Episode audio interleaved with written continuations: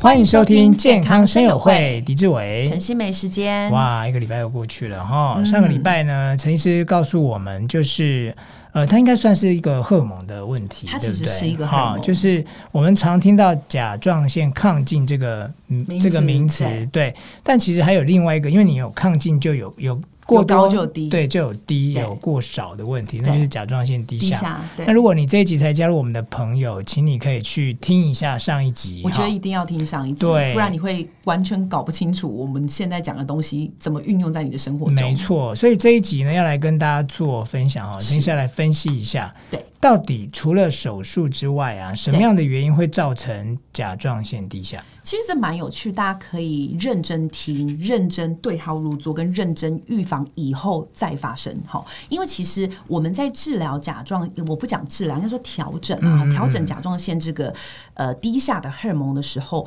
往往原因就是答案。也就是说，当你知道原因，哎，你发现你就正在经历这个原因，你就避开，它可能就会有所帮助。好，所以大家可以呃认真的来想想看自己有没有对号入座了哪些。嗯、如果假设你真的有的话，我建议就从现在开始，你就可能要做改变。好，嗯、我把它分成四大项目哦。这四大项目呢、嗯、没有顺序，因为每一个都一样重要哈。嗯、那我就开始轮流来说哈。嗯、第一个叫做压力。好，其实我在上集有轻轻的在那个检验的时候，我有轻轻的聊过哈，就是说，当甲状腺其实我们呃，我们我们讲，我们再讲一次甲状腺的功能在身体上的荷尔蒙是怎么去做调控。嗯、我们在大概脖子的呃，你如果脖子你你的呃，我们从等于说从正中线的左右边大概两公分左右的地方，嗯，好，然后这个地方其实你会摸到一个。比较厚厚胖胖的东西，嗯、摸得到就要小心了，有可能就是亢进、嗯、或者是甲状腺肿哦。嗯、有些人是摸不到，但你不确定的时候吞个口水，它会跟着动哦。那个其实就是甲状腺哈。甲状腺呢，这个地方它就是主要在分泌甲状腺素的很重要的器官，嗯、所以它的器官甲状腺的一个主要器官就在这里。哦、然而有另一个调控机关在你的脑脑袋里头，就是我们说的它像指挥官。嗯、假如说太多，指挥官就叫你不要再分泌；嗯、太少，就叫你这个呃分泌多一点。嗯、它的名称就。叫做 TSH，它在脑部。Oh. 另外呢，主要来帮我们调控代谢的，就是从甲状腺所分泌的甲状腺素，其中包括两种，一种叫 T 四，一种叫做 T 三。嗯。那尤其 T 三是主要进到细胞被运用的很重要的角色。嗯。好，好，那所以呢，呃，其实，在这一整个路径里头，我们发现哦，包括你脑部。好，压力也会让你脑部的 TSH 被抑制，嗯，也就是它会让你呈现一种因为压力而造成指挥官紊乱，而造成甲状腺低下。哦，另外，甲状腺在我们说 T 四转到 T 三可以被身体的代谢给运用的时候，当你产生压力，它也会抑制你的这个代谢，就是这个转换的过程变比较不顺。我我举一个，我我我之前其实以前啊，我在还没有学这种所谓比较是功能营养医学的治疗的时候。因为我的我我我的比较特别，你要加一科，多数多数人都问我说，加一科我为什么要选加一科？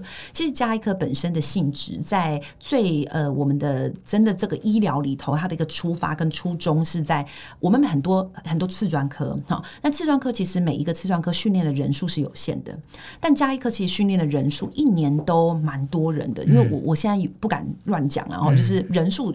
都是比较多，比其他专科来的更多的。那原因是为什么？我们其实医疗里头会希望说，呃，我们的加医科的定位是在分科，也就是比如今天有一个人他胸口闷，那你要知道胸口其实有肺、有心脏、有食道、有胃、有热膜。嗯、那加医科的任务就是帮你做次呃分分类，然后让你觉得哎，你该去看哪一个科。对。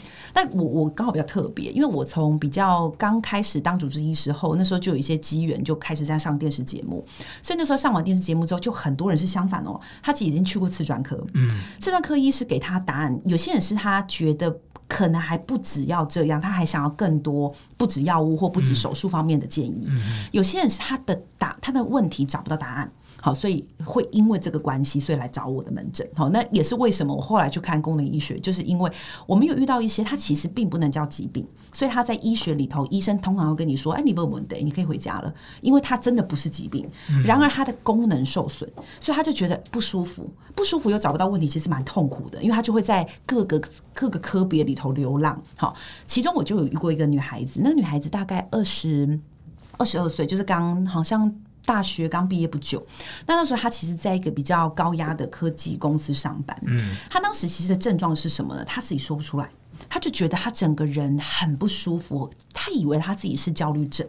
那他其实进来的时候呢，我压根没有觉得他是甲状腺低下。好、嗯，因为他的体重只有四十公斤，他大概一百六十公分哦。男生哎、欸，女女生女生、哦、一个女孩子，哦、对对对，她、就像是真的很瘦。那我、嗯、我们刚刚其实都一直提到的甲状腺好像低下的人，直觉等于可能会发胖嘛？嗯、其实不一定，嗯、有些甲状腺低下是不一定会发胖，看你的时间前后。嗯、那个时候其实我做了一些检查，意外的发现她甲状腺极低，低到不行。嗯，他甲状腺极低。那那时候其实我没有办法告诉他什么，但是我可以从他的他的其他症状，例如他很严重失眠，例如他每天都上班的时候，他都甚至会手发抖，因为他很很紧张，他觉得没有办法胜任工作。其实如果那个时候的我就知道压力可能会造成甲状腺的低下，嗯、我其实就可以给他这个建议。嗯、相反的，现在可能是利用这个通勤时间在听 podcast 的观众朋友、嗯、听众朋友，你其实也不妨想想哦，嗯、你有没有生活上正在经历一个巨大的压力，嗯、然后你肥胖？嗯、好，如果你有这样的一个连结，或者是你甚至在指数上看啊，糟糕，我好像就是甲状腺低下的时候，嗯、第一个要审视的问题就是你是。是否在这一段时间里头压力过大？哦，所以有些甲状腺低下，我们其实会做的第二个事情是三个月后，你调整生活、调整心情，再回来抽。我们大概我自己啦哈，这个没有真的经过文献统计，我大概有超过一半以上的个案，他们在一开始抽甲状腺低下，三个月，呃，比如说去度个假。比如说放个假，比如说跟老板呃说我的工作太多了，我要少一点工作。嗯、三个月后甲状腺就变回正常了。嗯，好，所以假设你的甲状腺低下，呃，你很担心的时候，你该做的第一件事情，先去看你是不是已经过劳了，身心过劳了哈，嗯、因为它是一个很重要的原因。嗯，第二个原因哈，其实呃，这个我们就要聊到比较深，但是其实不是那么容易被一般人知道，叫做毒物。嗯好，其实我不知道大家，因为应该好，大家不会知道了哈。就是我们的医学里头有很多的科别，其中有一个科很特别，它会在固定的时间里头必须要做一点呃甲状腺的检查，放射科。好，为什么呢？因为它甚至有些人骨科，你知道骨科在手术的时候，它是必须要常常一直照 X 光，因为你要照 X 光知道这个骨折的状态啦，你的手术要怎么进行啦。所以有一些时候需要持续性的照 X 光，他们会穿一个叫铅衣，我不知道大家知不知道？这是他会在就是我们去那个。牙科也都会套啊，对对对对对对对对。然后我不知道你有没有注意过，有些牙科他会再给你脖子再套个东西。嗯嗯好，为什么？因为甲状腺是个非对毒物非常敏感的器官。嗯，所以假设你过度暴露在辐射里头，你暴露在重金属里头，你暴露在一些有比较对身体大量摄取会有害的一些特殊的化学物质里头，它是容易会产生甲状腺低下的。嗯。好，比如说哪些重金属呢？铅、铬。好，那这个大家可能比较少听过，铅比较常听过。铬比较少听过，嗯、但我要讲一个大家天天都会接触到，嗯、但是你可能不知道，如果你接触的时候你没有给他一个中间的防御层，嗯、它是真的会影响甲状腺的，嗯、叫做氯。氯啊、哦，你是说就是？就是我们自来水要到都喝游泳池啊，加了那个氯那个。对对对对对。哦，呃，我们发现说氯其实会跟碘，因为我们知道甲状腺素的合成很重要一个矿物质就是碘嘛，哈，它会跟碘产生一种拮抗。嗯。所以当你呃，比如说像其实氯本人是好事啊，哈，就我说我们水为什么要加氯？因为水里头才会有一些细菌，会有一些呃虫类啦、菌种啦、病原体啦，那。呃，氯其实有一点杀菌的作用，嗯、所以它可以让我们不要拉肚子，不要因为病毒或细菌所产生的肠胃炎。然而，其实当你假设我们多数的人现在其实水呃吃喝喝水会先煮沸。好，或者是你可能会有些滤滤芯会把滤滤掉，那是没有问题的。嗯。嗯、可是有一些，比如说上班族，你租屋，嗯、或者是你可能是学生，哎、你不一定会滤水哦，因为你觉得太麻烦了，嗯、那你就要特别小心了。好，原因就是氯会跟碘拮抗，也就是如果你长久的摄取太大量的氯，嗯、它是可能会让你的碘没有办法吸收，间、嗯、接的产生因为碘缺乏而造成的甲状腺低下。哦，这让我想到我们以前现在的小学好像没有了啊。我们以前念小学的时候都还要补点呢。哦，对对对对，有印象吗？有，我我我不是我我没有经历过。不好意思，这代表我们年纪有点落差。好险，好险！我之后可以说我没有经历过。对对，可是现现在人不用太担心哦。点其实我们的摄取量应该都是 OK。碘里面有加，对不对？碘在食盐里头多数都是有加。嘿，对，所以其实正常的人是比较不会缺的。对。但是假设就像我刚刚提到，有一些人贪懒惰啦，哈，甚至刷牙，我不知道有没有人有这种习惯是，哎，真的有人哎，我有我有我有朋友，他他觉得牙膏很好吃，所以他刷完牙之后，他不会把水吐掉，他会把水喝进去。天哪，我还第一次听到，真的吗？真的有人吧？真的，我是知道有人在呃在漱口的时候不小心把水吞进去了。我真的，我们有人觉得说那个水。都可以刷牙了，应该可以喝吧？天哪，这个我在聊天的时候，我真的差点没。他的健康常识真的也太低了。嗯，不要这样说，他会难过。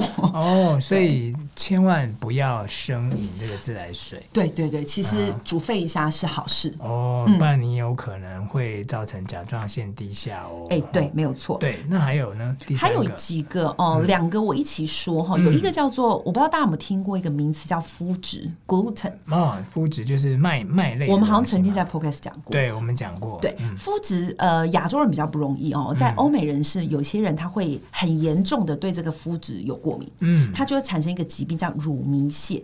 好，乳糜泻其实对它是一个乳。